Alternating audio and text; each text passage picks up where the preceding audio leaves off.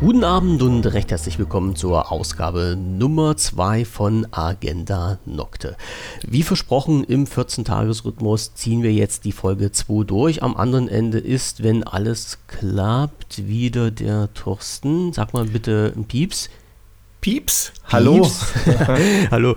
Hallöchen, guten Abend, Thorsten. Das heißt, er ist wieder da und kann wieder sich voll ins Zeug legen. Heute ein ganz besonderes Thema, und zwar Kryptowährung. Und äh, für mich ist das eine ganz feine Sache, weil ich kann mich heute beruhigt zurücklehnen, weil ich nämlich von Kryptowährung überhaupt keine Ahnung habe. Und der Thorsten ist diesmal das arme Kärtchen, was den Erklärbär spielen muss und auf alle Fragen, die ich hier in unserer großen Checkliste reingeknallt habe, immer irgendeine Ausrede und eine Antwort finden muss. Zuvor kleines Resümee der Woche. Was war denn bei dir los? Sprich. okay, hi alle zusammen. Also um kurzes Resümee zu machen, bei mir ist glaube ich so das Hauptthema Covid gewesen. Ich bin jetzt in Tag 9 der Quarantäne und ich muss euch sagen, der blöde Test will einfach äh, negativ werden. Ich will hier raus, ja. Ähm, gut, äh, aber mal ganz abgesehen davon, ich habe ein sehr, sehr geiles Spiel gefunden, äh, das ich gerade auf PC suchte, zumindest in den Abendszeiten, wenn die Kids schlafen. Das nennt sich Core Keeper. Ein bisschen so wie Minecraft, kann ich jedem mal empfehlen, mal so reinzugucken. Ist noch in der Alpha, ist egal, aber macht super Spaß. Ähm, was habe ich noch? Das heißt, den, den Link dazu, den gibst du mir nachher, damit ich den in die Shownotes reinschmeißen kann? Bitte? Ja, genau, aber Dankeschön. für alle, also das heißt Core Keeper ist auf Steam auch äh, verfügbar. Das ist äh, wie Minecraft, nur halt eben so mit von oben Ansicht irgendwie. Also macht Spaß. Ja, macht richtig Spaß. Ähm, dann, ja, was gibt's noch so? Ähm, ich habe mit einem Kumpel ein YouTube-Projekt gestartet. Oh. Ähm, das ist auch recht interessant, weil wir uns mit so Sachen wie, wie funktioniert eine Kamera und wie schneidet man einen Film. Ah, ist, das schon, ist das schon draußen oder nur in Vorbereitung? Ähm, wir haben schon zwei Sachen draußen. Ähm, ja, also, aber also auch was, was wir mit verlinken können. Ja, wenn du, wenn, wenn wir wollen. Also ich, ich wollte nur sagen, das beschäftigt mich halt gerade, ja. Ähm, können, wir, können wir gerne noch machen, klar. Wir nehmen das mit rein, ja klar. Ja, und dann äh, haben wir eine Serie zusammen äh, fer fertig geguckt, also meine Frau und ich, äh, und zwar Merlin oder wie er im Film ausgesprochen wird, Merlin. das ist immer wieder ein Fest, äh, jeden Abend wenn, wird da reingesucht, das sind ganze fünf Staffeln und jedes Mal beginnt quasi diese, dieser, dieser Intro und dann kommt dann so ein geflüstertes Merlin. und das hört sich so bescheuert an.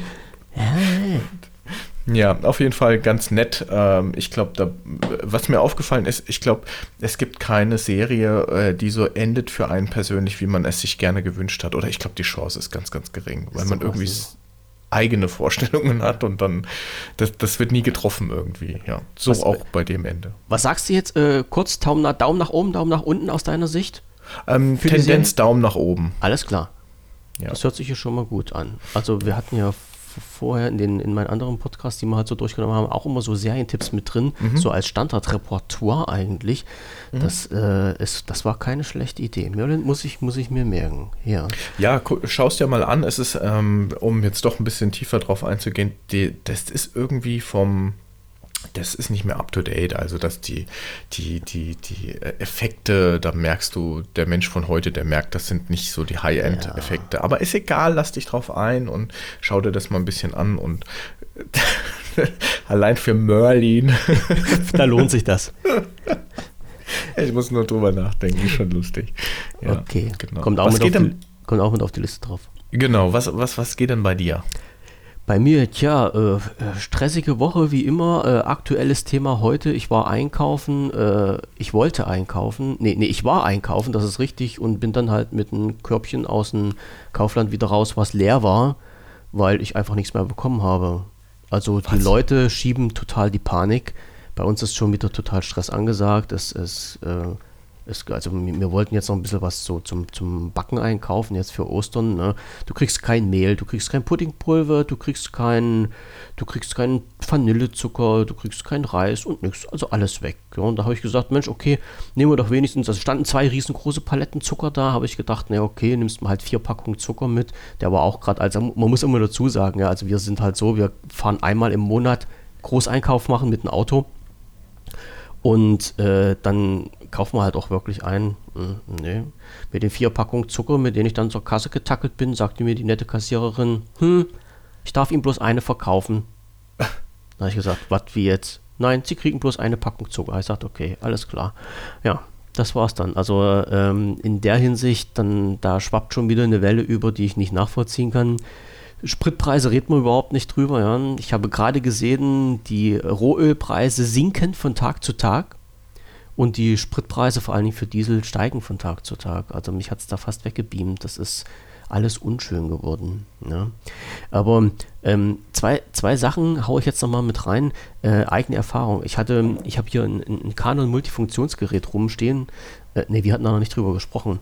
Und bei denen ähm, ist die Systembatterie alle. Und also habe ich mir zumindest gedacht, dass die Systembatterie alle ist. Immer wenn ich das Gerät anmache, setzt, ist das Datum und die Uhrzeit zurückgesetzt. Und ich habe mich mal mit den Canon Support in Verbindung gesetzt. Und äh, dieses Erlebnis äh, habe ich dann auch in, als, als äh, kleinen News geschrieben, äh, weil der Canon Support letztendlich zu mir gesagt hat, äh, such doch mal selber im Internet nach, vielleicht findest du da eine Lösung für dein Problem das war das Resümee und das fand ich doch halt schon, ähm, ja, schon so ein Unternehmen sehr, sehr überraschend. Ne? Hm, also okay. das war schon, das war schon ganz schön knackig. Ich habe mir. wirklich schwach, ja. Googeln Sie doch. Ja, ja. Schauen Sie mal im Internet nach. Ne? Also weißt du, was ich, was ich am allerhärtesten finde, wenn du beim Support oder so anrufst, gerade was IT angeht, wenn das erste ist, was du hörst, haben sie schon mal aus und wieder eingemacht. Ja, das ist aber normal. Also ich, denn wenn wir jetzt nochmal bei dem Thema mit einklinken, ich habe ja öfters in letzter Zeit mit, ähm, mit 1 und 1 gesprochen, also einem Internetprovider bei mir, ähm, weil ich dann mit denen einige Sachen zu klären hatte. Und ich kann wirklich nur sagen, äh, wenn es einen guten Support in Deutschland gibt, dann unter anderem 1 und 1. Also was ich mit diesen Menschen bisher erlebt habe, das, ähm, das habe ich noch nirgendwo anders erlebt. Also freundlich, kompetent, hilfsbereit, ich, ich saß sogar schon mal eine Dreiviertelstunde lang mit einem Support-Mitarbeiter am Telefon, weil wir was nicht klären konnten und haben das zum Schluss hingezogen. Also ähm, im Gegensatz zu anderen, ja, ich, also die sind wirklich tiptop drauf gewesen. Also da kann ich wirklich nur Daumen hoch, fast so geil wie Paper Office, mit denen hatte ich in letzter Zeit auch ein bisschen viel zu tun. Ähm, also richtig geil, da kann man nichts sagen. Ja, aber wie wow, gesagt, Canon cool. hat mich halt ein bisschen enttäuscht. Aber kann man halt nichts machen. Also die, die erste Empfehlung war, ich soll mein Gerät wegschmeißen und soll mir ein neues kaufen weil halt eine Batterie für 1,50 Euro alle ist. Fand ich halt auch ein bisschen komisch. Aber naja, so ist es halt. Seltsam. So, ja. Dann habe ich mich äh, zu, zu, einem äh, Kaufakt hinreißen lassen. Ich habe mir eine Mi Lightbar gekauft, also so ein, so ein kleines Licht für einen PC-Monitor. Mhm. Äh, wurde immer empfohlen, wollte ich schon immer mal haben, war jetzt im Angebot, habe auf den Knopf gedrückt, das Ding hängt jetzt bei mir am Monitor dran. Ich bin schon recht gut begeistert davon. Also das ist schon eine geile Geschichte. Kann man nicht meckern. Da werde ich in nächster Zeit auch noch mal ein bisschen was darüber schreiben. Also wer so äh, nicht, nicht Probleme hat mit dem Licht, aber wer, wer halt den ganzen Tag so am Rechner sitzt und ähm, weiß, wie das halt auf die Augen geht, äh, der weiß halt auch so ein gutes Licht an einem Monitor zu schätzen und nicht zwingend jetzt so eine Schreibtischbeleuchtung oder das, was halt an der Decke hängt, sondern was, was wirklich an dem Monitor dran ist. Und das finde ich schon recht gut gelöst. Ja. Also war jetzt auch nicht, nicht teuer. Ich habe zum Schluss, glaube ich, irgendwie was um die 30, 33 Euro oder sowas bezahlt. Also nicht, nicht das, was groß ins Budget sprengt. Und das fühlt sich recht gut an. Also das ist, das ist okay, das passt, ja, ja. Ja, und das war es halt eigentlich auch so, so die wichtigen Sachen, die von mir. Heute habe ich noch, also heute war noch äh, äh, Xiaomi äh, Event großes auf YouTube gewesen, wo sie ihre neuen Geräte vorgestellt haben. Da werde ich nachher nochmal reinschauen. Aber ansonsten war das das, was so mir die letzten 14 Tage über die Leber gelaufen ist. Ach du, das sind total interessante Sachen. Auch das, was du mit dem äh, Einkaufen gesagt hast, äh, wo du das erzählst, musste ich lachen, weil meine Schwester, die wohnt in Frankfurt, die, ich, ich weiß nicht, ob sie für sich Milch oder für uns Milch kaufen wollte. Ähm, auf jeden Fall stand sie an der Kasse und wurde, glaube ich, mit vier Milch, wurde sie wieder zurückgeschickt mit den Worten, äh, Sie wissen doch, was los ist gerade. Hm. Ja, genau. genau so ist das. Ja, jetzt kriegen wir keine Milch mehr oder was? Nee, die, ähm, Zeiten, die Zeiten sind vorbei. Ja, also es ist auf jeden Fall eine ganz, ganz komische Sache, auch schon da mit Covid, als das angefangen hat, ganz am Anfang, wo kein Toilettenpapier und so da ist. ist das, das, ist, total, das ist die nächste Sache. Toilettenpapier ist, war weg, ja. Küchenrollen war weg, Taschentücher war noch eine Packung. Aber es ist mega strange irgendwie, dass solche Sachen nicht da sind und dass man sich ähm, ja, keine Ahnung, dass dann auf einmal so eine Art Kampf um, um, die, um die Lebensmittel dann äh, passiert. Ne? Ja, du musst halt mal sehen, ähm, früher TM hatten wir das mal alles ein bisschen anders. Die Wirtschaft ist jetzt just in time. Also, es leistet sich ja keiner mehr ein großartiges Lager, was gefüllt wird, sondern das mhm. heißt ja laut äh, diesem, diesem wahren Wirtschaftssystem, was ja bisher super funktioniert hat, äh, du hast halt ein automatisches Lager, du hast halt einen automatischen Verkauf und das System bestellt teilweise die ganzen Waren, die benötigt werden, automatisch nach und zwei Tage später sind die mit dem LKW da. Funktioniert jetzt aber nicht mehr, wenn einerseits die äh, ganzen Speditionen streiken wegen den erhöhten Spritpreisen und äh, vor allen Dingen nicht, wenn dieser, dieser normale Fluss, dieser normale Einkaufsfluss plötzlich unterbrochen wird. Und ähm, es ist ja natürlich total logisch, wenn sich jetzt ein Politiker hinstellt und sagt, bitte machen Sie keine Hamsterkäufe von Mehl und Öl. Ja, was passiert? Die Leute rennen in dem Moment aus dem Haus raus in, in Konsum und kaufen Mehl und Öl. Das ist doch total logisch. Erinnert und, mich an diese, an diese Banner. Weißt du, früher gab es so Banner, wo drauf stand, hier bitte nicht klicken oder so. Ja, genau. Jeder hat geklickt, ja, weil es ist so geheim, man darf nicht klicken. Aber so, so kommt mir das vor. So Aber total, für mich ist die Situation immer noch mega abstrakt, auch mit dem Ukraine-Krieg. Ich meine, wir hatten da ja schon das letzte Mal ein bisschen drüber gesprochen. Aber das ist so der Hammer, was da unten abgeht. Und wenn du das mal so ein bisschen auf der Zunge zergehen lässt, was das heißt, was das für Konsequenzen hat und, und so weiter und so fort. Und dass das jetzt schon, sage ich mal, die Welt ein Stück weit in Chaos stürzt. Warum? Weil wir alle so, so dermaßen abhängig von allem und jedem sind und eigentlich überhaupt nicht selbstständig in den Dingen. Von überall. Ja von ähm. überall. Das ist aber halt auch so ein bisschen mit, ich, ich sag's immer, ein bisschen mit unserer Regierung geschuldet, weil irgendwie musste ja halt immer alles outgesourced werden.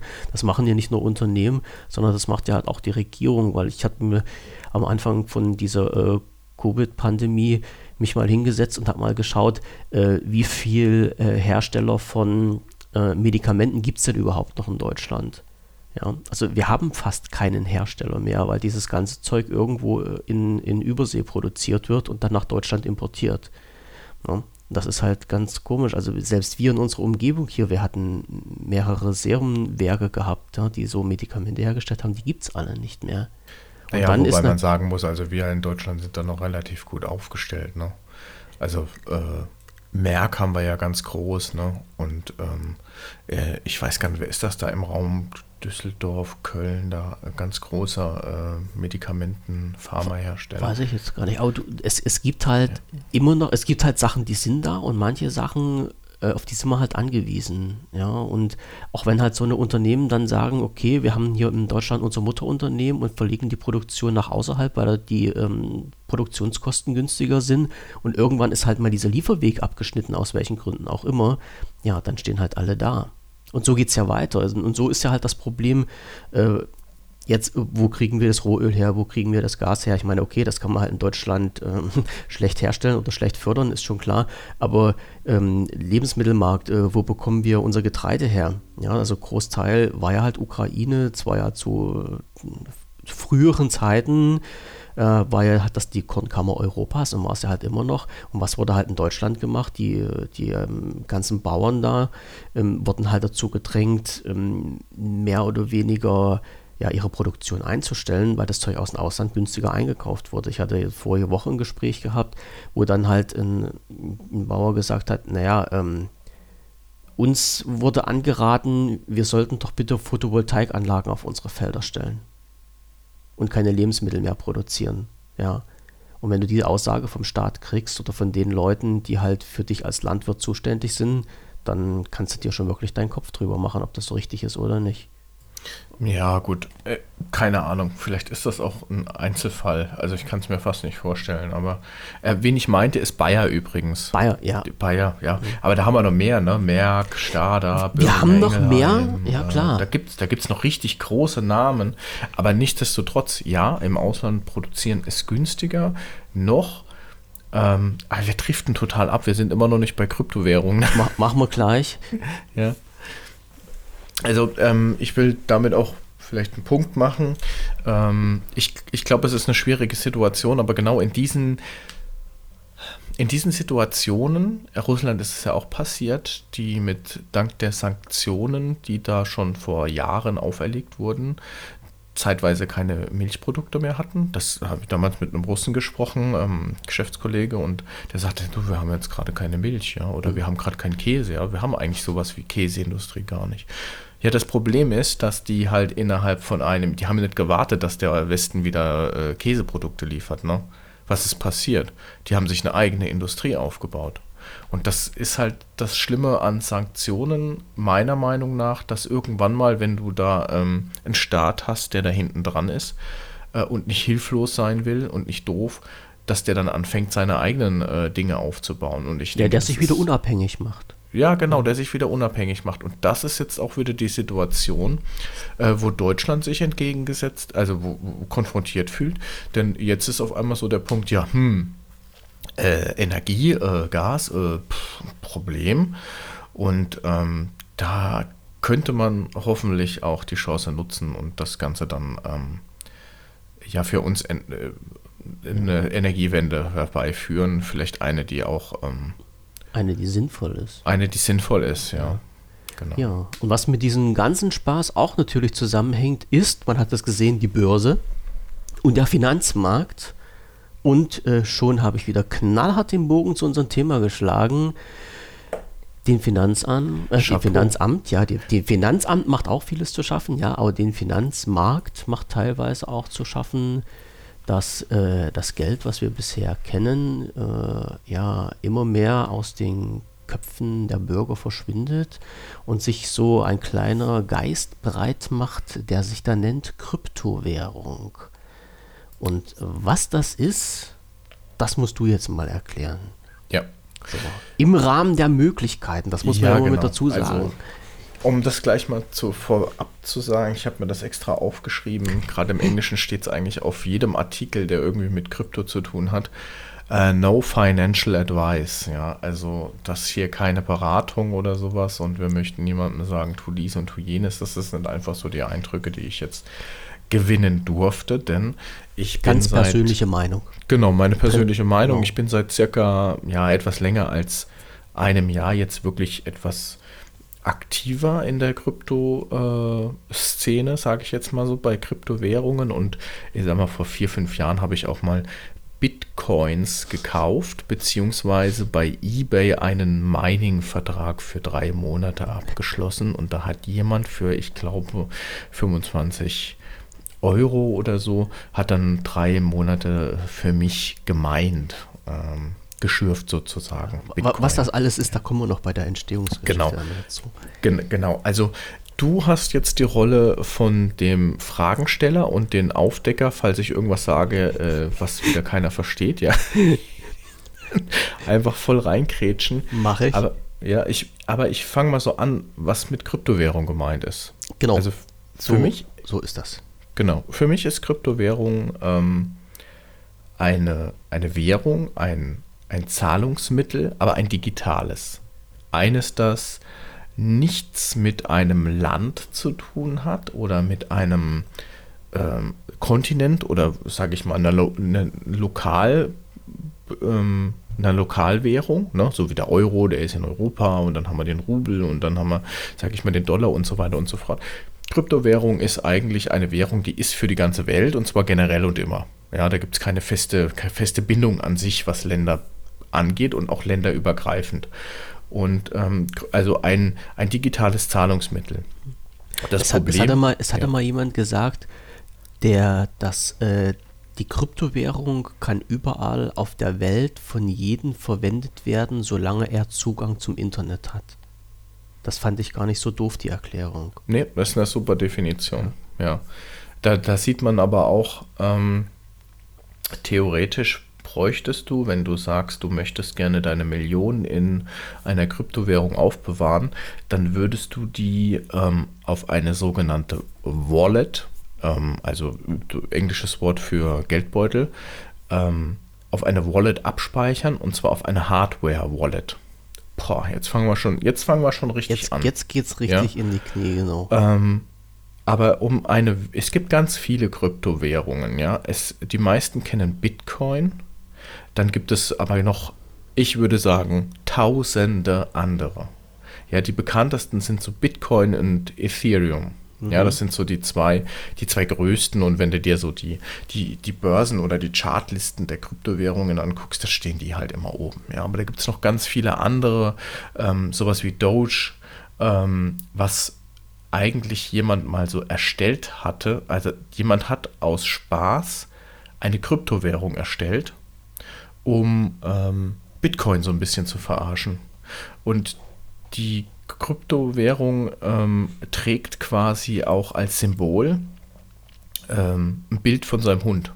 Oh Gott. Und dieser Dogecoin ähm, ist ähm, Coin, jetzt wieder ein neues Wort, ähm, ist eine Währung, die wurde von jemandem erfunden aus Spaß, hat aber durch so viel Fans oder so viel Käufe und ähm, so viel Milliarden, wo da jetzt Leute Geld investiert haben und haben diesen Dogecoin, also äh, gekauft, da hat er auf einmal Wert bekommen. Ah, aus Nichts heraus, ja. Also da steht de facto, steht da eigentlich gar nichts hinten dran. Also kein physischer Wert, kein Haus, keine Bank, kein Vermögen in Dollar oder was auch immer, sondern äh, tatsächlich haben Leute diese Dogecoin gekauft, ähm, weil sie das lustig fanden. Ja, weil sie lustig fanden, dass einer da so eine Verarschungswährung gemacht hat. Also und dann, Prinzip 1 der Marktwirtschaft, äh, Angebot und Nachfrage. Ja, absolut. Und ähm, dann hat Elon Musk, äh, den kennt man ja, der hat einmal in einem Twitter-Tweet oder in mehreren ja mittlerweile schon auch gesagt, dass er irgendwie Fan ist davon. Und dann hat es so einen Hype gegeben um diese, um diese Kryptowährung, ähm, dass der Preis nochmals äh, gestiegen ist. Und es gibt tatsächlich Leute, die haben dieses Ding gekauft. Da war das weniger wie nichts wert, ja, für 100 Euro eingekauft oder so. Äh, die sind nach fünf Jahren oder sechs Jahren sind die Multimillionäre geworden, weil dieser Kurs einfach abgegangen ist wie eine Rakete, weil da ein Hype ähm, entstanden ist. Ähm, auch weil das ein Elon Musk zum Beispiel mit äh, angeschoben hat. Ähm, ja, und dann kaufen mehr und mehr und mehr und dann auf einmal ist es so, dass, dass, dass der Preis dann halt eben steigt. Und dann kannst du tatsächlich mit so 100 Euro Einsatz, kannst du Millionen machen nach einer gewissen Zeit. Ja, das jetzt, geht. Sind wir, hier sind wir aber schon wieder zu weit voraus. Mhm. Hier sind wir, wir machen, wir machen nochmal einen Schritt zurück. Bei dir gibt es bei dir gibt's ein dickes Bier, ich höre das gerade. Ja, Prost. Du trinkst wahrscheinlich wieder gerade ein ganz gesundes Wässerchen, wie ich dich kenne. Mhm. ähm, wir machen nochmal einen Schritt zurück. Wir sind, wir sind ja jetzt schon bei der, bei der Währung an sich gewesen. Mhm. Äh, was mich jetzt mal ähm, interessiert, ähm, die Geschichte der Kryptowährung, äh, die Geschichte von, von, von Bitcoin, kennst du die? Kannst du da was dazu sagen? Wieso ist denn überhaupt so eine Kryptowährung entstanden? Also. Weil es ähm, setzt sich ja jetzt nicht jemand hin und sagt, okay, wir haben hier ein, ein ganz duftes Währungssystem auf der Welt. Ähm, ich rümpfe mir dreimal die Nase, habe den ganzen Tag nichts zu tun und jetzt denke ich mir mal irgendwas aus und das nennt sich Kryptowährung. Ja, also am Anfang war es, ich ähm, kenne die Originalgeschichte nicht, aber was ich weiß ist, dass ähm, Bitcoin eigentlich ganz am Anfang nur genutzt wurde von Dealern, Kriminellen, ähm, Leute, die quasi einen Weg gesucht haben oder gefunden haben, dann ihr Geld am Staat vorbei und ganz unreguliert von einem, sage ich mal, Kriminellen zum nächsten Kriminellen äh, zu verschieben. So, so wird es ja immer schön dargestellt in der Presse eigentlich. Ne? Ja, ähm, wie, wie wahr das Ganze ist, weiß ich nicht, aber für mich macht das schon irgendwo Sinn, denn äh, Bitcoin war sehr verrufen und hm. diejenigen, die es genutzt haben, waren tatsächlich Kriminelle. Denn mit Bitcoin zu bezahlen war zumindest für den Anfang anonym. Ja, also niemand konnte wirklich, ähm, du, du verschickst einen Wert Geld oder Bitcoin von einem zum anderen und du siehst eigentlich nur Zahlen und kryptische Buchstabenkennungen etc. Ja. Und du siehst da keine Namen, du siehst auch nicht, wo der wohnt oder äh, ja, im Prinzip siehst du nur, dass da eine Transaktion stattgefunden hat, aber auch nur, wenn du genau weißt, was du da jetzt suchen musst. Ja. Aber die hat, ähm, ich muss jetzt mal gucken, ich habe, äh, ich habe ja mal ein, ein, bisschen, ein bisschen reingeschaut und diese, ähm, sag mal so, die, die bekannteste Währung, wie du schon gesagt hast, ist ja zum Beispiel diese Bitcoin gewesen und der Bitcoin ist ja ja, wie soll ich das sagen, erfunden worden von äh, Satoshi Nakamoto. Ne? Mhm. Das ist ja der, der, der Vater des Bitcoins. Und wenn ich mich jetzt nicht recht doch täusche, war ja der, der Ursprung, sein Gedanke, der mal dahinter stand. Er wollte halt eine Währung schaffen, die unabhängig äh, jeglichen staatlichen Einflusses ist. Also wo man wirklich ähm, sich selbst auf die Währung konzentrieren kann und vor allen Dingen, und jetzt kommt ja der springende Punkt, ähm, die man nicht unendlich vervielfältigen kann. Also wir, wir, wir, bräuchten ja mal jetzt jemanden, der uns komplett diesen, diesen kompletten Vorgang erklärt, ähm, wie, wie, sich, wie Bitcoins entstehen. Aber de facto ist es ja so, man kann bei dem Bitcoin zum Beispiel, äh, jetzt muss ich schwindeln, wie sind es, 21 Millionen? Mhm. Waren es 21 oder 24, ich glaube 21 Millionen Bitcoins kann man herstellen. Danach das ist eine endliche Summe, ja. Ja, es ist eine endliche Summe und danach ist dieser, ähm, ist dieser Herstellungsprozess abgeschlossen, äh, während man halt ja bei dieser üblichen Währung, die wir jetzt halt verwenden, ähm, ja, es können halt die, die Banken dann sagen, okay, wir schmeißen die Druckmaschine an und dann haben wir halt für 10 Millionen mehr Scheine plötzlich auf dem Markt. Ja, das, was natürlich das Währungssystem beeinflusst. Und genau, gen genau dieser Punkt, also diese, ähm, das, was man ja also mit ähm, durch das Herstellen von Geld und dann mit Geldentwertung und äh, Geldanwertung, also mit dieser Deflation und äh, Inflation beschreibt, also äh, Geld herstellen, Geld vernichten. Ähm, das sollte halt nicht passieren und deshalb äh, ist, ist halt so dieser Bitcoin als Währung mal entstanden, um, um das zu machen. Und äh, weil, weil du gesagt hattest, jetzt gerade wird halt, wird halt von Kriminellen benutzt, fand ich auch cool. Ich habe ähm, von jemandem, der hat gesagt, kein kluger Krimineller wird mit Bitcoin bezahlen, weil die Zahlungswege von Bitcoin für jeden immer nachvollziehbar sind und das seit der ersten Transaktion des Bitcoin. Ja, also wenn wir uns jetzt mal auf Bitcoin beziehen, ich lasse jetzt mal so, so Kryptowährungen an sich jetzt stehen, wir beziehen uns mal auf den Bitcoin jetzt, weil ja diese, ähm, das mir, äh, die, die Wallets, wo das drin steht, ne?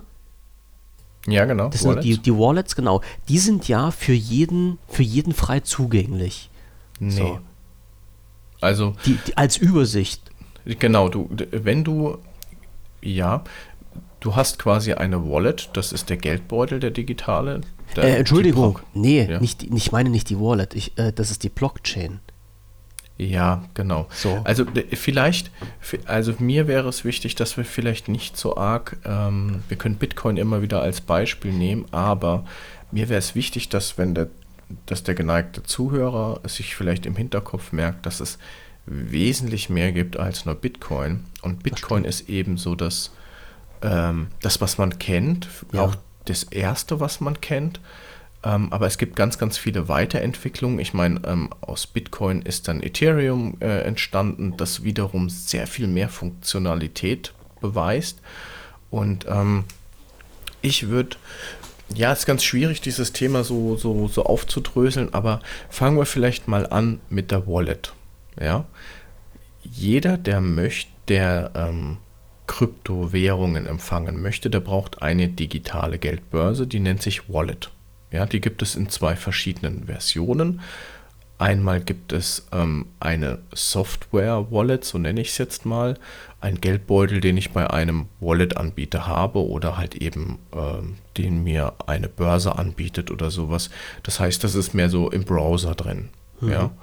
Und dann gibt es noch eine Hardware-Wallet. Das ist wie eine Art USB-Stick. Da kann ich mir meine Daten, die ich gekauft habe, letztendlich ist egal welche Kryptowährung ich jetzt kaufe, es ist eine Zahlenreihe, Zahlen, Buchstabenfolge, ähm, die ich da kaufe, die ähm, einen bestimmten Wert haben. Und die kann ich mir aber auch auf einen USB-Stick ziehen, ja, auf so eine Hardware-Wallet. Also nicht direkt auf einen USB-Stick, sondern das ist eine Hardware-Wallet, die sieht aus wie ein USB-Stick, aber da ist halt auch ein bisschen Software drauf etc. Aber Fakt ist, du könntest ähm, deine Bitcoins, sage ich mal, die jetzt einen Wert haben von 200.000 äh, Dollar, die könntest du dir auf deine Hardware-Wallet drauf machen und dann wären die ähm, nicht mehr, die könnten nicht mehr ähm, verändert werden. Ja, du hast die auf deinem Stick Du kannst ihn vergraben, du kannst ihn irgendwo in den Tresor reinmachen und da kann eigentlich nichts passieren, solange nicht äh, das Ding irgendwie mit dem Internet verbunden ist. Also wenn man das jetzt sinnbildlich umsetzt, ich habe mein Girokonto nicht mehr bei meiner Bank, sondern ich habe das Girokonto in meiner Hosentasche. Exakt, so ist es. Ja. Niemand anderes ähm, kann daran oder kann irgendwas ändern, weil du de facto diese Daten auf deinem Stick hast und schließt die weg. Hm. Ja, ähm, niemand und das ist äh, etwas, was ähm, ich jetzt in vielen Foren auch schon gelesen habe. Langanleger, was so Währungen angehen, die, äh, die kaufen dann äh, sich die Kryptowährung, legen die auf so eine äh, Hardware-Wallet, dann schließen sie die ein und dann gucken sie in fünf Jahren nochmal drauf.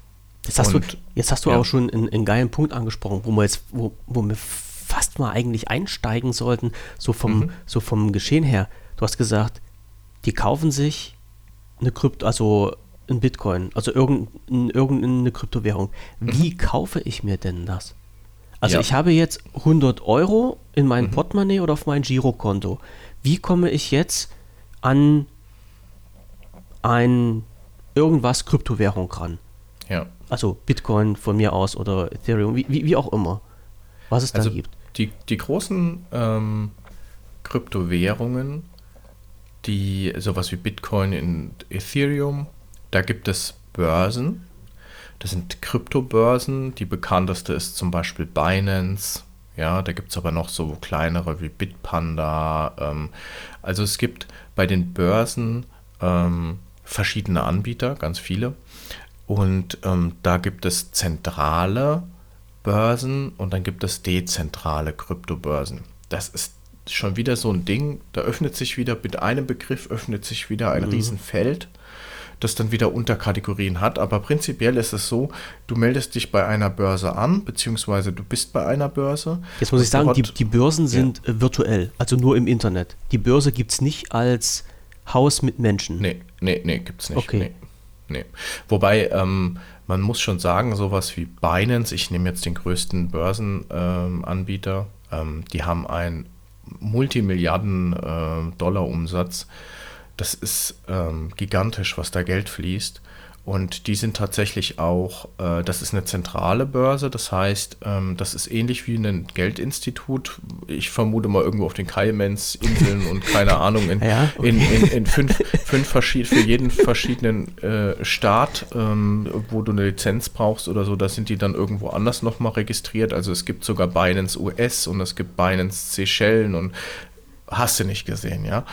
Und ähm, äh, da, da ist es tatsächlich so, dass du dann dort kaufen kannst, auch mit Kartenzahlung. Also die buchen bei dir ab oder du buchst meistens mit Visa-Karte, dann schickst denen dein Geld und die wandeln dann diese, diese, dieses Geld, das du aufbuchst, zum Beispiel die 100 Dollar, ähm, wandeln die um in eine äh, Kryptowährung, die dem Dollar entspricht. Ja, mit so ist es zumeist. Beziehungsweise ähm, jede Börse hat eine interne Währung. Ja.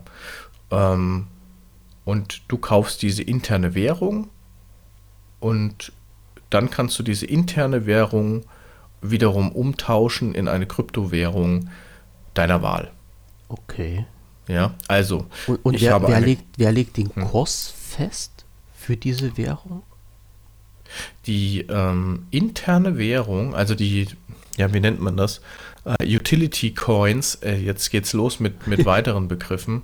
Also es gibt tatsächlich Kryptowährungen, die haben einen gewissen Zweck. Das ist zum Beispiel eine äh, börseninterne Währung. Ähm, die hat den Zweck, dass du von der Kreditkarte quasi Geld da drauf buchst und dann benutzt du diese börseninterne Währung Kryptowährung, um relativ preisgünstig auf eine andere Kryptowährung zu tauschen. Ja. Okay.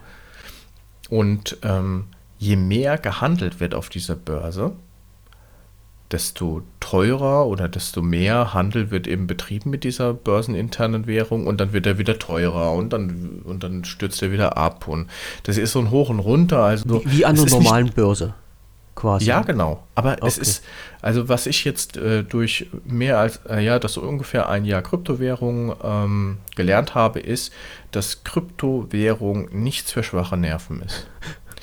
Das ist, also ähm, ich glaube, ich, auch heute noch erwische ich mich, dass ich täglich den Kurs checke von der Kryptowährung, die ich habe und dass es mich quasi verrückt macht. Ja, am Anfang war es viel viel schlimmer, ja, weil da dann jeden jeden Abfall nimmst du dann, machst du dir in den Kopf und das macht dich, also das macht einen echt fertig teilweise. Also wer Kryptowährungen macht, dem kann ich nur raten, ihr müsst so eingestellt sein, dass ihr das kauft. Ja, und dann wartet ihr zehn Jahre und dann guckt da mal, ob was draus geworden ist. So ungefähr muss man daran gehen, ja. Also meine Meinung, ne? Ähm, ich bin äh, jeden Tag eigentlich auch durch Jetzt sind wir ein bisschen allgemeiner geworden. Ähm, diese Kryptowährungen, da gibt es ja Tausende. Ähm, ich habe zum Beispiel eine, die nennt sich SafeMoon. Das ist so die bekannt, eine der bekannteren ähm, Kryptowährungen, die auch auf Twitter und in den Medien auch relativ gehypt wird. Heißt, die ist sehr bekannt, sehr, äh, ist, ist sehr im Gespräch, ja. Und ähm, die generieren halt eben mit ihren Tweets, ähm, mit ihren News, die sie da produzieren, versuchen die immer so ein, so ein Hype zu generieren. Das heißt, so ein jetzt geht's bald los, jetzt geht's bald los, jetzt geht's bald los. Aber de facto ist der Kurs seit einem Jahr einfach nur gefallen. Er ist nur gefallen, mhm. ja. Und aber trotzdem bist du immer wieder befeuert, dass jetzt das große Ding kommt, dass eine Rakete aus deinem Kurs dann oder deinem Investment macht. Also die ne? haben eine gute Marketingabteilung. Definitiv, ja. Wobei ich hasse diese Marketing, diese Art von Marketing. Ne? Aber das ist auch wieder, aber ganz, die ganze Krypto tickt so. Ähm, die News kriegst du viel über Twitter, kriegst du viel über Telegram, kriegst du viel über, sag ich mal, ähm, äh, die Homepages selbst. Ähm, wobei es ähm, nicht viel braucht, eine Kryptowährung zu erstellen. Selbst jemand, der nicht programmieren kann, kann, sage ich mal, innerhalb von 10 Minuten eine Kryptowährung erstellen. Ja, und da hast du dann auch ganz, ganz, ganz, ganz, ganz viele schwarze Schafe, die, sage ich mal, tierisch viel erzählen und ähm, tierisch viel versprechen. Die warten dann, bis dann ganz viele Leute investiert haben und dann ziehen, entziehen sie dir quasi diese, ja, die Handelsgrundlage oder das Geld, das für den Handel freigegeben ist, das nehmen die einfach weg. Und dann siehst du die Leute nie wieder. Und dann ja. sind die auf den Caymans. Ja, nee, die müsst, du musst doch nicht mal irgendwo eine Firma anmelden für eine Kryptowährung. Das ist gar nicht notwendig, ja. Also die Börsen äh, müssen sich schon irgendwie legal anmelden, weil es da halt eben auch um so Sachen geht wie äh, Kartenzahlungen per Visa zu ermöglichen. Ja, das, ähm, da musst du ja irgendwie ein, ähm, sag ich mal, ein Finanzsystem hinten dran haben. Ähm, wo die Leute dann auch einzahlen können. Ich mhm. denke, das ist einfach eine, eine, eine, rechtliche Sache, anders geht es nicht, ja. Aber eine Kryptowährung zu erstellen, die ist voll, das ist vollkommen losgelöst von der Börse eigentlich, weil eine Kryptowährung, ähm, ja, wie soll ich sagen, die Börse bietet die Kryptowährung an, aber die hat de facto eigentlich nichts mit den Kryptowährungen zu tun, außer dass du so vielleicht kaufen kannst über die Börse. Ja. Ähm, und da können, kannst du auch schwarze Schafe kaufen. Ja. Okay. Alles klar. Also wir gehen jetzt erstmal, ich, ich mache nochmal so kleine Zusammenfassung. Ich nehme jetzt meine 100 Euro, melde mich bei so einer Börse an, kaufe mit den 100 Euro diese entsprechend börseninterne Währung und diese setze ich dann wieder um in die entsprechende Kryptowährung, die ich kaufen möchte. Genau. So.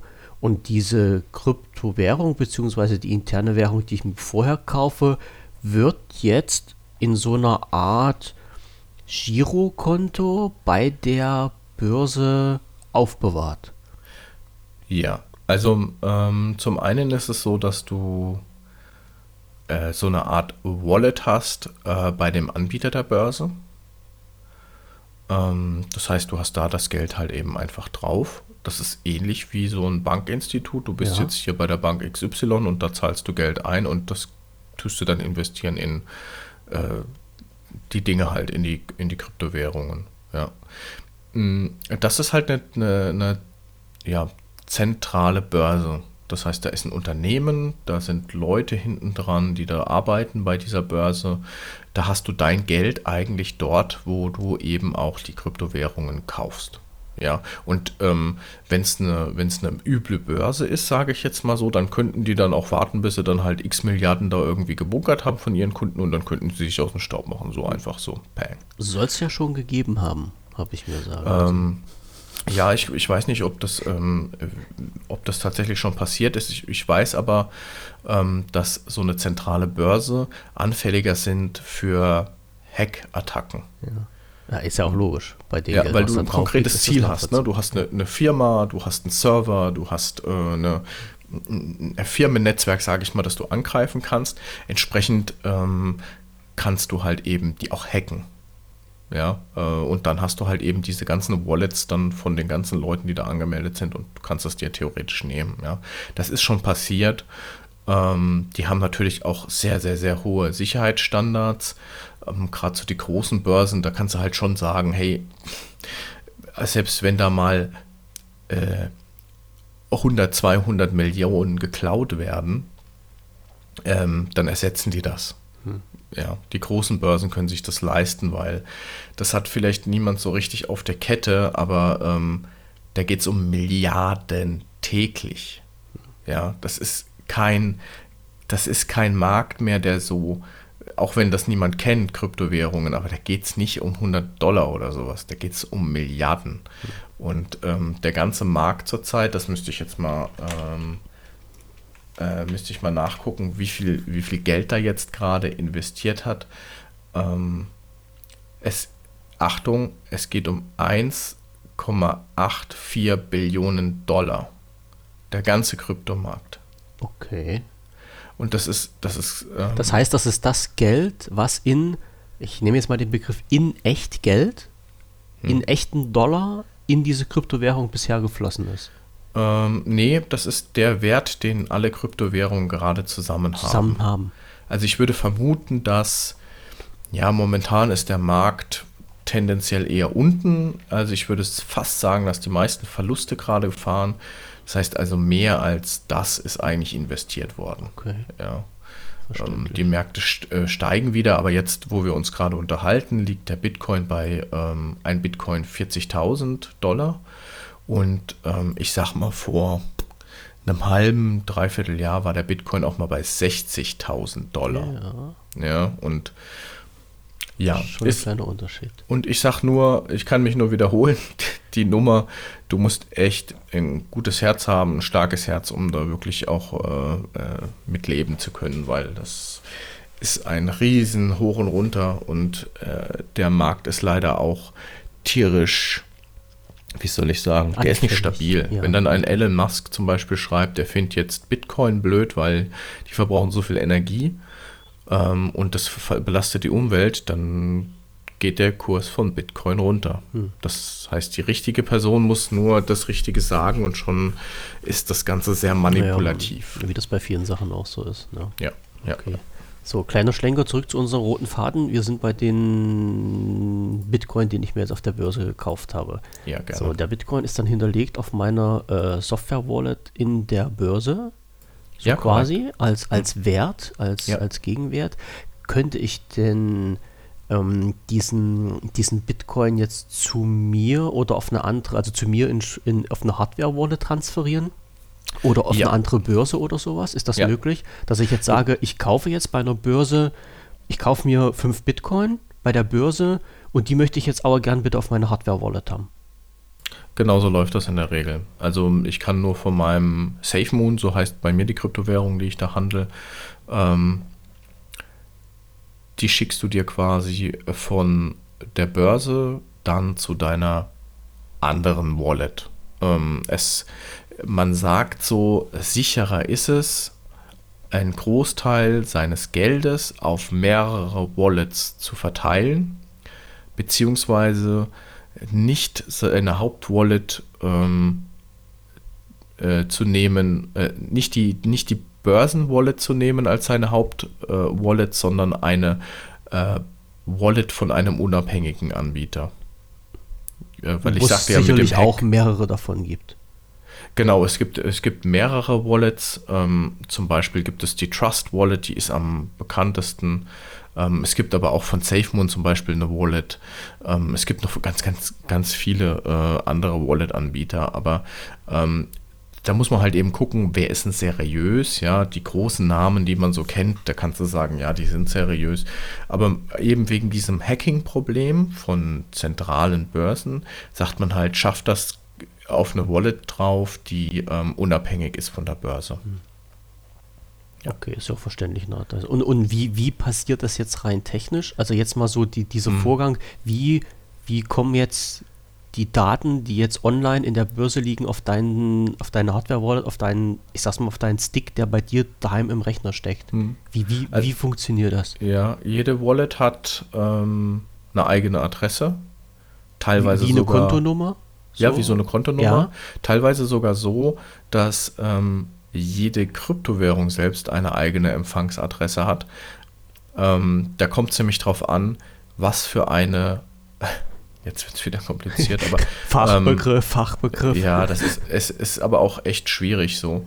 Ähm, aber äh, man kann sich jetzt mal ganz, ganz grob merken, du brauchst eine, äh, du kriegst, wenn du deine äh, Wallet angelegt ähm, hast, kriegst du, äh, kannst du Empfangsadressen generieren für Kryptowährungen und diese Empfangsadresse nutzt du dann, um dann von deiner Börse die Kryptowährung quasi an deine andere Hauptwallet zu schicken.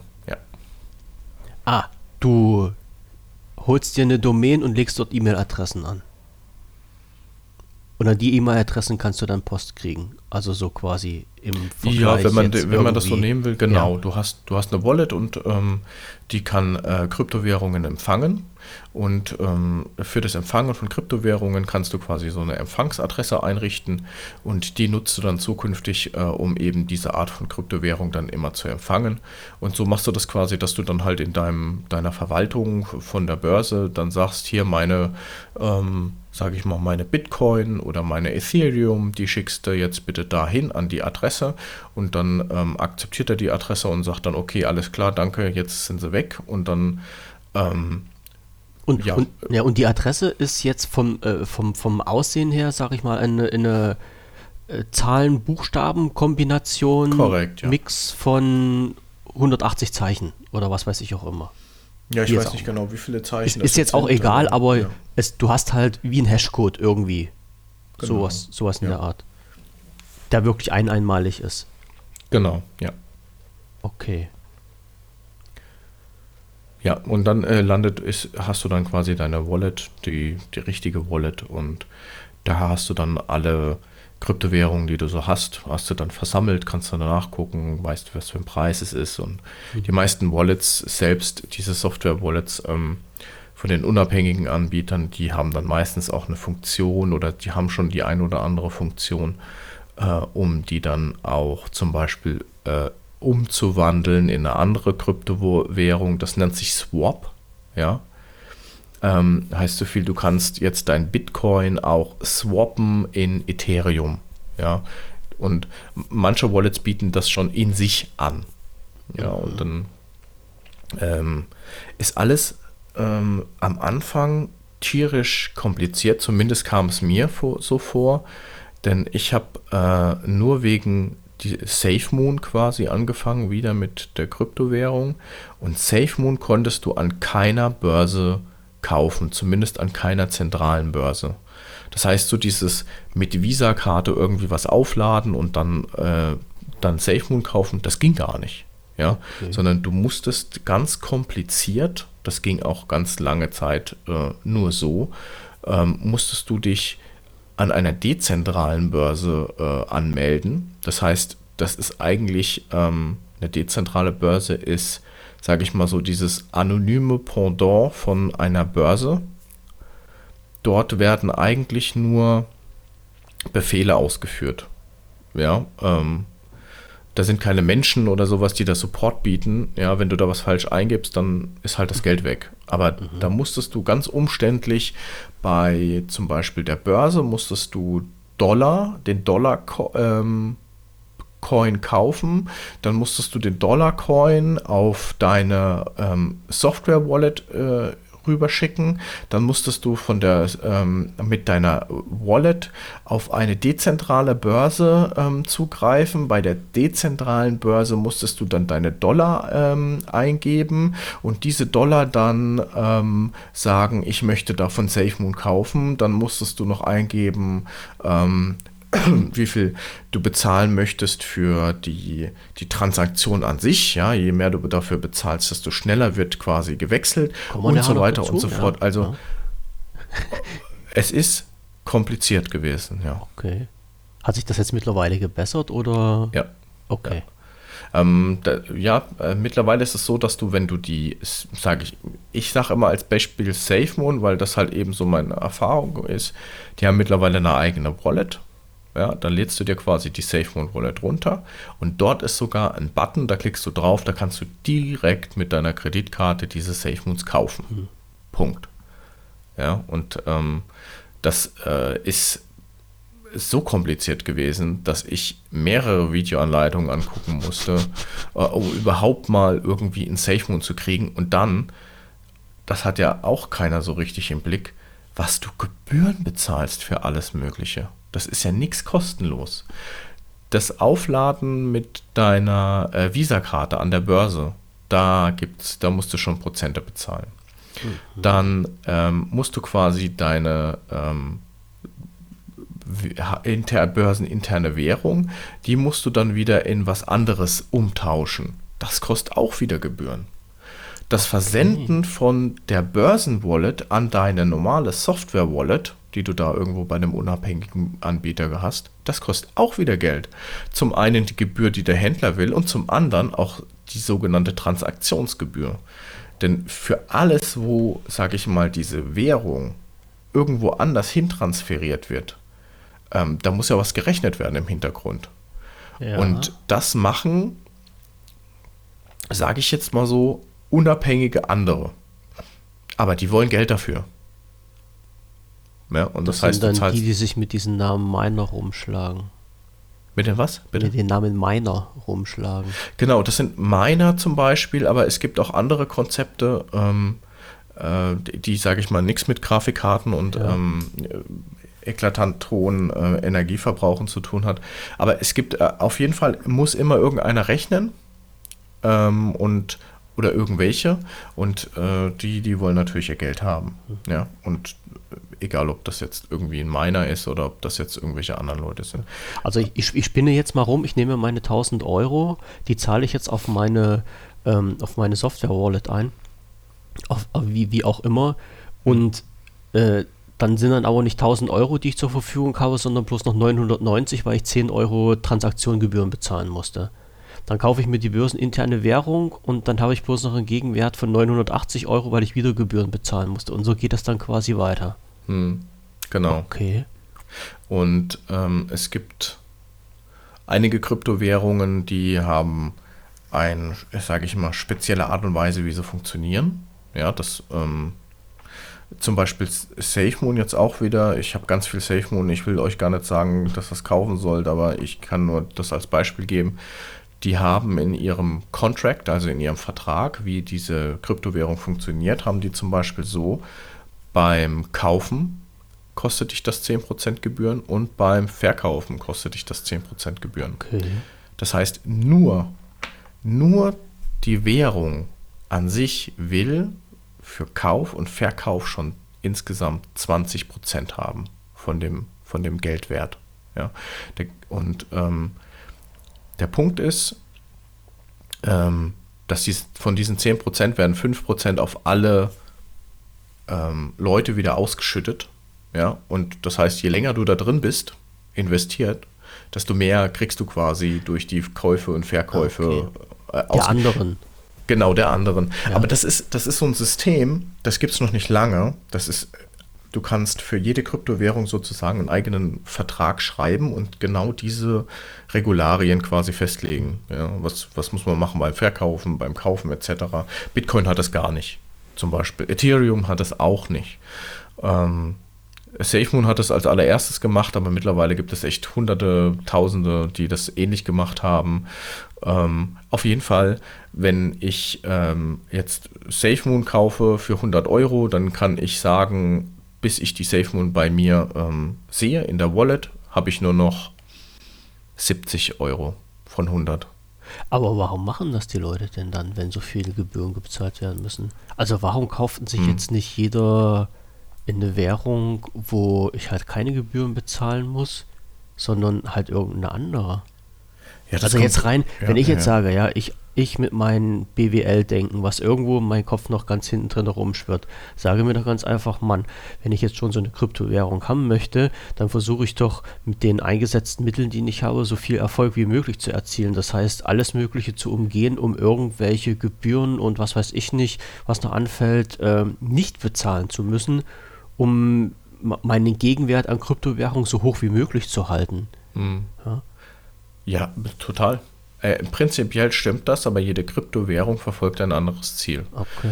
Und es geht eigentlich bei Kryptowährungen hauptsächlich darin, äh, in eine Kryptowährung zu äh, investieren, die möglichst viel Gewinn hat. Und ähm, manchmal ist die Kryptowährung, die halt diese brutalen Gebühren hat, trotzdem noch immer die mit dem höchsten Potenzial. Und wir reden halt mh, mm, davon, dass du bei Kryptowährungen über Jahre jetzt gesehen teilweise 300, 400 Prozent und mehr Gewinn hast. Ich meine, wenn du, wenn du dir anguckst, du hättest vor zehn Jahren in Bitcoin investiert, da hättest du vielleicht 300 Euro pro Bitcoin bezahlt. Jetzt sind es 40.000, zwischenzeitlich waren es 60.000. Ich meine, rechne dir das mal aus. Da sind dir die 20 Prozent total wurscht. Das, äh, ja klar, von, von der äh, Richtung her ja. Ja. Das heißt also, aber, du hättest, ja. du hättest letztendlich auch nur wieder was ähm, gewonnen, wenn du das zum Schluss verkaufen würdest.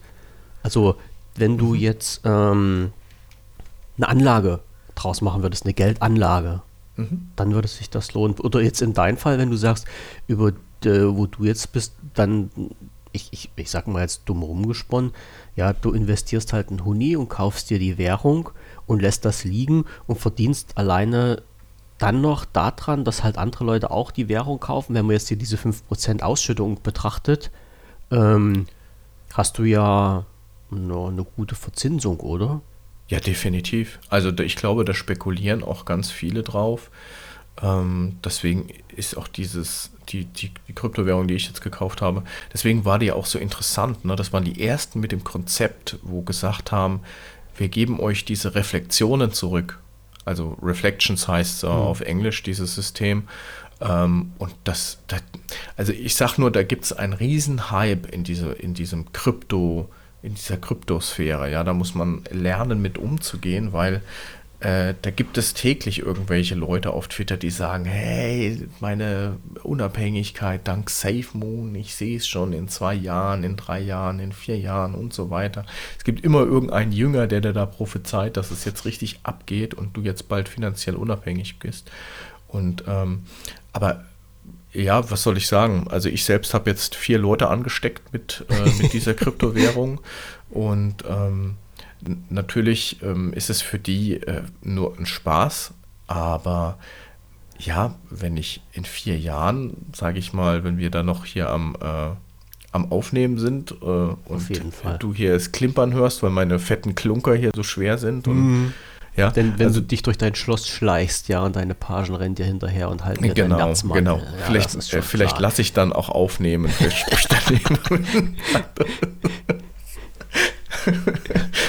Also das, hast du eine KI, die das für dich macht? Ja, genau. Nee, nein, dann, dann mache ich, dann leiste ich mir schon noch einen Menschen oder so. Okay. Ähm, nee, aber ähm, das ist wirklich etwas, wo du bei Kryptowährungen halt ganz, ganz viel siehst, ist so diese, ich nenne es äh, Goldschürfer-Stimmung jeden Tag werden hunderte von Kryptowährungen quasi neu erstellt und jeder tut für sich natürlich betiteln, das ist die ultimative äh, Kryptowährung und nur wir haben tatsächlich den Use Case, ähm, der uns allen äh, den Wohlstand generiert und so weiter und so fort. Und äh, das ist schwierig herauszufinden. Die haben, äh, ja, wie soll ich sagen, äh, inflationär wird da quasi äh, Kryptowährung erstellt. Ja. Hm. Aber du hast ja dann immer das Problem, wenn, wenn mal so ein Hype vorbei ist. Also ich, äh, wenn ich jetzt mal den Faden andersrum spinne und mal wirklich direkt jetzt an die Börse gehe, wenn jetzt irgendjemand mal sagt, in die Kryptowährung, die du hast, investiert keiner mehr und die wird nicht mehr gekauft und verkauft, dann kriegst du auch diesen, diese 5% Ausschüttung ja schon mal nicht mehr. Ne? Und falls jetzt mhm. irgendjemand auf die Idee kommt und sagt, ähm, tja, wir kaufen das nicht mehr, das heißt, die Währung ist nicht mehr angesagt und die geht mit dem Kurs ganz nach unten, dann hast du deine Kohle versenkt. Letztendlich. Ja, genau so ist es. Wenn du nicht rechtzeitig vom Zug ich, ich kann nur von meinem Beispiel jetzt reden. Ähm, da hat man von einem täglichen Umsatz von mehreren hunderten Millionen äh, Dollar gesprochen. Und wenn du jetzt mal so im Kopf einfach mal träumst, so sagen wir mal 100 Millionen werden täglich umgesetzt, ähm, das heißt gekauft und verkauft. Mhm. Ähm, davon landen dann 5 oder sagen wir mal 10 Prozent, äh, werden dann über die Leute, die die Währung halten, dann ausgeschüttet. Ja, da kannst du feuchte Augen kriegen, ja. Das, das kann ich mir vorstellen. Und ähm, das wurde für jetzt meine Kryptowährung, wurde das eigentlich, ja, das wurde schon, da wurden Rechenbeispiele gemacht und wie gesagt, halt dieser Hype generiert. Und ähm, naja. Dann denkst du ja jeden Tag, wenn du aufstehst, bist, bist jetzt Millionär, Millionär, geworden. Ja, ne? ja, das ist aber schon, äh, äh, traue keine Statistik, die du nicht selber gefälscht hast, äh, ist nun ja. mal so. Ähm, das setzt da ja aber halt immer voraus, dass mit dieser Währung halt auch was passiert, dass dann halt gekauft und verkauft wird. Und da kommen wir jetzt ja quasi ja. zum nächsten Punkt. Wie, wie, wie kaufst du denn damit jetzt etwas? Also mir, ich, ich mhm. gehe mal wieder zu Schritt, einen Schritt zurück. Also ähm, ich gehe mal jetzt davon aus, ähm, die Überweisung von einem Ort zum anderen, das, das ist ungefähr halt so, als wenn du dir selber was überweist, oder? Also das heißt, wenn, wenn wir jetzt beide äh, Kryptowährungen zwischen uns hin und her schieben, sage ich zu dir, pass auf, ich, ich habe hier eine Empfangsadresse von meiner äh, Hardware-Wallet äh, generiert hm. und an die überweist du das. das. Das müsste doch so gehen, oder? Oder ja, geht das jetzt wieder anders? Ja. Also äh, genau, da sind wir an einem spannenden Punkt mit diesem Use Case, ja, oder beziehungsweise der Frage, ey, pff, was mache ich jetzt mit dem Ding? Ja. Ähm, das, ist, das ist der Dreh- und Angelpunkt eigentlich bei diesen Kryptowährungen, denn ich habe festgestellt, es gibt so viele Kryptowährungen, aber äh, lass es mal vielleicht für mich gefühlt 5% sein, die tatsächlich irgendwo einen praktischen Nutzen auch haben, ja, also die nicht nur da sind, um da zu sein. Und ich meine, Bitcoin ist jetzt schon in ein, zwei Ländern, meine ich, ähm, offizielles Zahlungsmittel. Ja. Ja, das ist ähm, schön. Ähm, Vor allem in Ländern, wo man es nicht gedacht hätte. Ne? Ja, aber ich, ich, glaube, das äh, zeigt auch so ein bisschen, dass man ähm, ja vielleicht ähm, da auch die Möglichkeit sieht, dass man ähm, eine gewisse Stabilität in seinen Markt reinkriegt. Wobei, wenn ich mir den Bitcoin angucke, was da abgeht, zwischen, zwischen 30.000 und 60.000 war jetzt das letzte Dreivierteljahr alles dabei, vom mhm. Wert her. So viel zum Thema stabil. Aber nichtsdestotrotz ist es auf jeden Fall, ähm, äh, ist es zumindest mal ein Zahlungsmittel schon mal. Ja. Ne? El Salvador war das übrigens. Gar nicht. Genau, El, Salvador. El Salvador. So. Ja. Und ähm, die anderen aber nicht. Und ähm, jetzt kommen wir, jetzt kommen wir mal zu dem Punkt Use Case. Es gibt ähm, Coin, äh, von einem Coin spricht man, wenn tatsächlich eine Blockchain auch äh, mit dabei ist. Das heißt, Bitcoin ist ein Coin, weil er auf einer Blockchain, eine eigene Blockchain hat. So. so, und jetzt erklärst du, was eine Blockchain ist. Genau, was ist eine Blockchain? Ähm, Blockchain ist quasi das Programm, das die Kryptowährung eigentlich ausmacht. Das heißt, Informationen, ähm, wie zum Beispiel der Verkauf von Bitcoin, ähm, das um das Senden von Bitcoin, das muss alles berechnet werden. Dann gibt es und irgendwie wieder in die, ja, ähm, jetzt habe ich den Faden verloren, in die ähm, Chain, ähm, in die Blockchain eingewebt werden. Das heißt, man stellt sich das so vor. Das ist das Besondere an der Blockchain, deswegen sind die fälschungssicher, weil die Transaktion wird abgespeichert in Form von Zahlen und äh, Buchstaben. Und wenn wieder jemand anderes eine Transaktion durchführt, dann wird das auch wieder abgespeichert in der Blockchain und die verknüpft sich mit dem vorherigen Teil in der Blockchain. Das heißt, alles basiert auf das davor liegende äh, Teilchen. Deswegen auch eine Kette. Ja? Du kannst also nicht einfach sagen, ich schneide etwas, eine Information einfach raus aus dem Code und ändere den so, wie ich will. Das geht nicht. Warum? Weil das nachfolgende Stückchen Code und das, ähm, das vorherige Stückchen Code, das basiert aufeinander. Ja, und so wird diese Blockchain immer mehr wie so ein Wurm aneinanderreihend gewebt oder erstellt und wieder ein Stück und wieder ein Stück und wieder ein Stück und wieder ein Stück und jedes Stück basiert auf dem anderen. Und ähm, jede Transaktion, jeder Verkauf, jeder Kauf, jedes Generieren von Bitcoin, all das oder von, von, von einer Kryptowährung, all das wird in die Blockchain einge eingebracht. Und dafür brauchst du Rechenleistung. Und diese Rechenleistung, da haben wir ja schon so ein bisschen drüber gesprochen, das sind diese Miner, ja, die nichts anderes machen, als ähm, diese ganzen Transaktionen in die Blockchain abzuspeichern.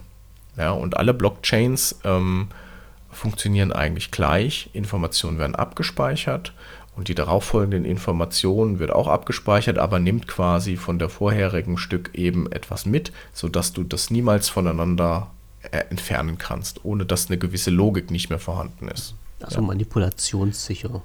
Zum ja, genau. Gut es manipulationssicher. Gibt, es, gibt, tatsächlich auch äh, wohl Möglichkeiten, sowas zu manipulieren. Das, äh, da weiß ich aber viel zu wenig drüber. Ähm, es gibt aber Blockchains, die sind ähm, sicherer und es gibt Blockchains, die sind halt nicht mehr so sicher, ja.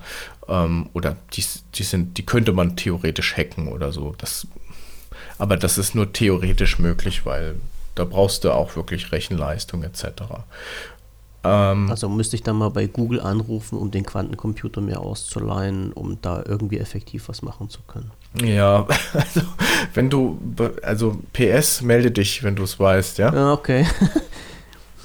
ähm, genau, und dann bist du ein Coin, also basiert deine Kryptowährung auf eine eigene Blockchain, dann bist du ein Coin, ja, wie Bitcoin. Äh, Ethereum ist auch, hat auch eine eigene Blockchain, ähm, ist quasi ähm, die Blockchain von Bitcoin nur halt wesentlich, wesentlich, wesentlich erweitert, sodass du mit der Blockchain nicht nur Transaktionen machen kannst, sondern du könntest auf der Ethereum-Blockchain auch andere Sachen abspeichern. Zum Beispiel, ähm, dass du die Rechte von einem Bild erworben hast oder dass du zum Beispiel, ich träume jetzt, ähm, den, den, äh, den Führerschein hast. Ja, du hast den mhm. Führerschein für diese und diese Klasse. Könntest du abspeichern in der Blockchain. Du könntest abspeichern, ähm, dass du ähm, Musik gekauft hast ähm, und so weiter und so fort. Das heißt, diese Blockchains sind bei Bitcoin noch relativ, ja, eigentlich nur dafür da, um abzuspeichern, wer was wohin geschoben hat. Ja, ähm, die Ethereum-Blockchain kann schon viel, viel mehr deswegen ähm, gibt es auch Spiele zum Beispiel, die auf äh, mit der Ethereum-Blockchain funktionieren, weil du äh, spielinterne Zahlungsdaten oder spielinterne Zahlungen ähm, zum Beispiel über die Blockchain laufen lässt. Mhm. Das heißt, hier ist der, der Nutzgrad schon wesentlich höher. Ja. Wer kontrolliert das dann aber? Genau, das ist ähm, auch eine gute Frage. Ähm, ich habe ja vorhin äh, davon gesprochen, dass du äh, viel Rechenpower brauchst bei Bitcoin oder halt viele, viele ähm, Leute, die ähm, diese Sachen da wieder neu in die Blockchain einzuweben. Und das ist nicht nur einer, sondern das sind mehrere. Und ähm, je nachdem, was für ein System da genutzt wird, da gibt es mehrere Systeme. Das eine ist Proof of Work, das andere ähm, ist Proof of ähm, na, äh, Proof of Stake. Ähm, je nachdem, was du da machst, ist es ein anderes System, aber letzten Endes geht es darum, dass mehrere Leute oder mehrere po Positionen immer wieder überprüfen, ob das, was da jetzt gerade eingewebt wird in die Blockchain, ob das auch tatsächlich logisch ist und auch richtig. Ja. Das heißt, mehrere, ein ganz großes Netzwerk von, von, von Rechnern, von ähm, Servern, von Personen, ähm, überprüft quasi, ob ähm, diese Transaktion, die da jetzt getätigt wurde, ob die Sinn macht, ja, ob das tatsächlich auch auf dem vorherigen Block basiert, ähm, beziehungsweise. Also, also ob die überhaupt logisch sein können, genau. rein aus kryptografischer ja, Sicht. Ja, ja. Es, also wer sich da ein bisschen tiefer äh, einlesen möchte, der guckt mal auf ähm, dem Konzept Proof of Work. Das ist das, wie Bitcoin das gerade macht. Ähm, und dann das, was kein Strom kostet oder wesentlich weniger, ist Proof of Stake. Äh, und dann gibt es noch ganz andere abgefahrene Methoden, wo ich jetzt keinen nennen kann, aber ähm, wo auch quasi, wo es immer darum geht, ähm, zu validieren, dass das, was da jetzt in die Blockchain reinkommt, tatsächlich auch seine Richtigkeit hat. Und da gibt es ähm, recht, recht interessante Konzepte. Ähm, SafeMoon, wo ich jetzt auch investiert bin, die haben auch gerade etwas in der Mache ähm, mit Windrädern. Und äh, das ist so abgehoben schon wieder, das könnte ja fast schon wieder klappen, aber ähm, ähm, es ist auf jeden Fall was anderes. Bei Bitcoin ist es so, du hast, ähm, so ist das Protokoll geschrieben, du brauchst eine gewisse Power, um ähm, Informationen in die Blockchain einzuarbeiten und derjenige, der am meisten Power hat, der ähm, darf das dann auch machen ähm, und kriegt dafür quasi eine Vergütung. Ja. Heißt also, wer am meisten Serverfarmen hat, hat eine relativ hohe Chance, dass er ähm, auch einen recht großen Anteil davon bekommt, von diesen Gebühren. Und wenn er mit wenig Leistung irgendwas macht, der kriegt äh, ganz, ganz wenig Geld. Ja. So erklärt sich dann auch, dass dann irgendwelche Hochleistungsgrafikkarten dann ausverkauft sind, weil da geht es halt, mhm. äh, ja, da geht halt definitiv darum, dass wer den größten, wer die größte Karre oder die, die meisten PS hat, der kriegt auch am meisten Kohle. Und das scheint sich tatsächlich auch noch immer zu lohnen, dass wenn du ähm, dann einen Serverpark hast mit weiß ich nicht wie vielen Hochleistungsgrafikkarten und du machst Rechenleistungen für dieses Bitcoin-Netzwerk, das nennt sich dann Mining oder ähm, ja, ähm, dass es sich dann halt immer noch lohnt, trotz der teuren Grafikkartenkosten und der hohen Strompreise ähm, dafür Mining zu betreiben. Ja. Wobei man ja auch sagen muss, äh, diese ähm, der Stromverbrauch, das ist immer das, was so ein bisschen als Negativbeispiel für dieses ganze Mining ja in der Öffentlichkeit breitgetreten wird.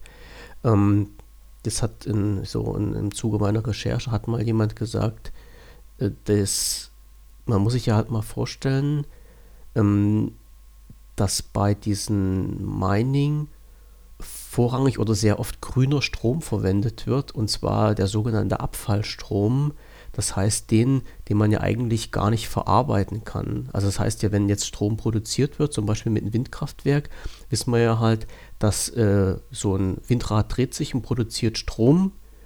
Und diese Stromproduktion ist aber jetzt nicht zwingend gekoppelt an den Stromverbrauch. Das heißt, es kann mal weniger Strom produzieren als gebraucht wird, kann manchmal mehr Pro äh, Strom produzieren als gebraucht wird.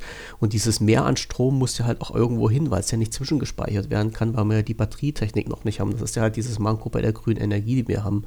Und äh, ich weiß ich nicht, wie lange das jetzt her ist. Entweder voriges Jahr oder vor zwei Jahren war das, glaube ich, schon, wo halt in China, dächte ich, war das, ähm, ein Staudamm Energie produziert hat und der hat so viel Energie produziert, dass man gesagt hat, man weiß nicht wohin mit dem Strom in der Nacht, ne? weil dann waren ja alle Katzen grau, die meisten sind schlafen gegangen, Energie wurde weiter produziert und dann wurde dieser Strom verschenkt und dann sind plötzlich halt in China diese riesengroßen Mining-Farmen entstanden, weil die halt einfach kostenlos den Strom bekommen haben. Also Strom, der sowieso hm. da ist und einfach nicht verwendet werden konnte und nicht Strom, der zusätzlich produziert werden musste und anderen Leuten den Strom klaut. Und das ist ja jetzt halt immer so in der Öffentlichkeit äh, momentan diese herbe Diskussion. Ähm, ist denn halt Bitcoin umweltschädlich, weil unheimlich viel Strom verbraucht wird? Ja klar wird unheimlich viel Strom verbraucht, aber es ist die Frage, woher kommt der Strom? Ja, ja, ja, ja. Also ich, es wäre, für mich hört sich das nach einem sehr romantisierten Gedanken an, dass die Miner mit ihren Grafikkarten die nur anmachen, wenn äh, Strom im Überfluss da, da, ist. Das, das auf keinen Fall, das auf keinen Fall. Das, das, nee, so funktioniert es auch. Es ist unter anderem so, weil letztendlich ist ja genau der Punkt, den du angesprochen hast. Man muss ja halt sehen, bei den Stromkosten, die wir heutzutage haben, also wenn, wenn ich jetzt hier meinen Rechner äh, fürs Mining nehme, und ziehe dann meinen Strom aus der Steckdose und bezahle was weiß ich wie viel Cent pro Kilowattstunde, muss ich das ja halt irgendwo rechnen. Ja? Also wie viel Strom verbrauche ich, um eine Rechnung, eine Berechnung durchzuführen und zum Schluss einen Bitcoin äh, als Belohnung zu erhalten, der jetzt momentan einen Wert von, was hast du gesagt, 40.000 Euro hat. Genau, ja. ja. Also das ist ja ein ganz einfacher Dreisatz. Wie lange, wie lange muss ich rechnen, bei welchen Energiestufen ähm, Preisen, die ich momentan habe, um letztendlich abgleichen zu können, verdiene ich halt mit meiner Berechnung mehr oder weniger als 40.000 Euro. So. Und je günstiger der Strom ist, ja, desto mehr verdiene ich dabei natürlich. Oder andersrum, wenn der Strom so teuer ist, dass mich die Berechnungskosten für einen Bitcoin äh, übersteigen das in, in Wert, äh, den der aktuelle Bitcoin derzeit hat, ist das ja alles sinnlos. Ja, also das muss man halt auch mal ein bisschen im Hinterkopf behalten. Und an dieser Stelle endet nach gut einer Stunde und 15 Minuten der erste Teil unserer heutigen Sendung. Und nächste Woche geht's mit Teil 2 und den restlichen eine Stunde und 15 Minuten weiter. Also bis nächste Woche und vergesst nicht einzuschalten. Tschüss!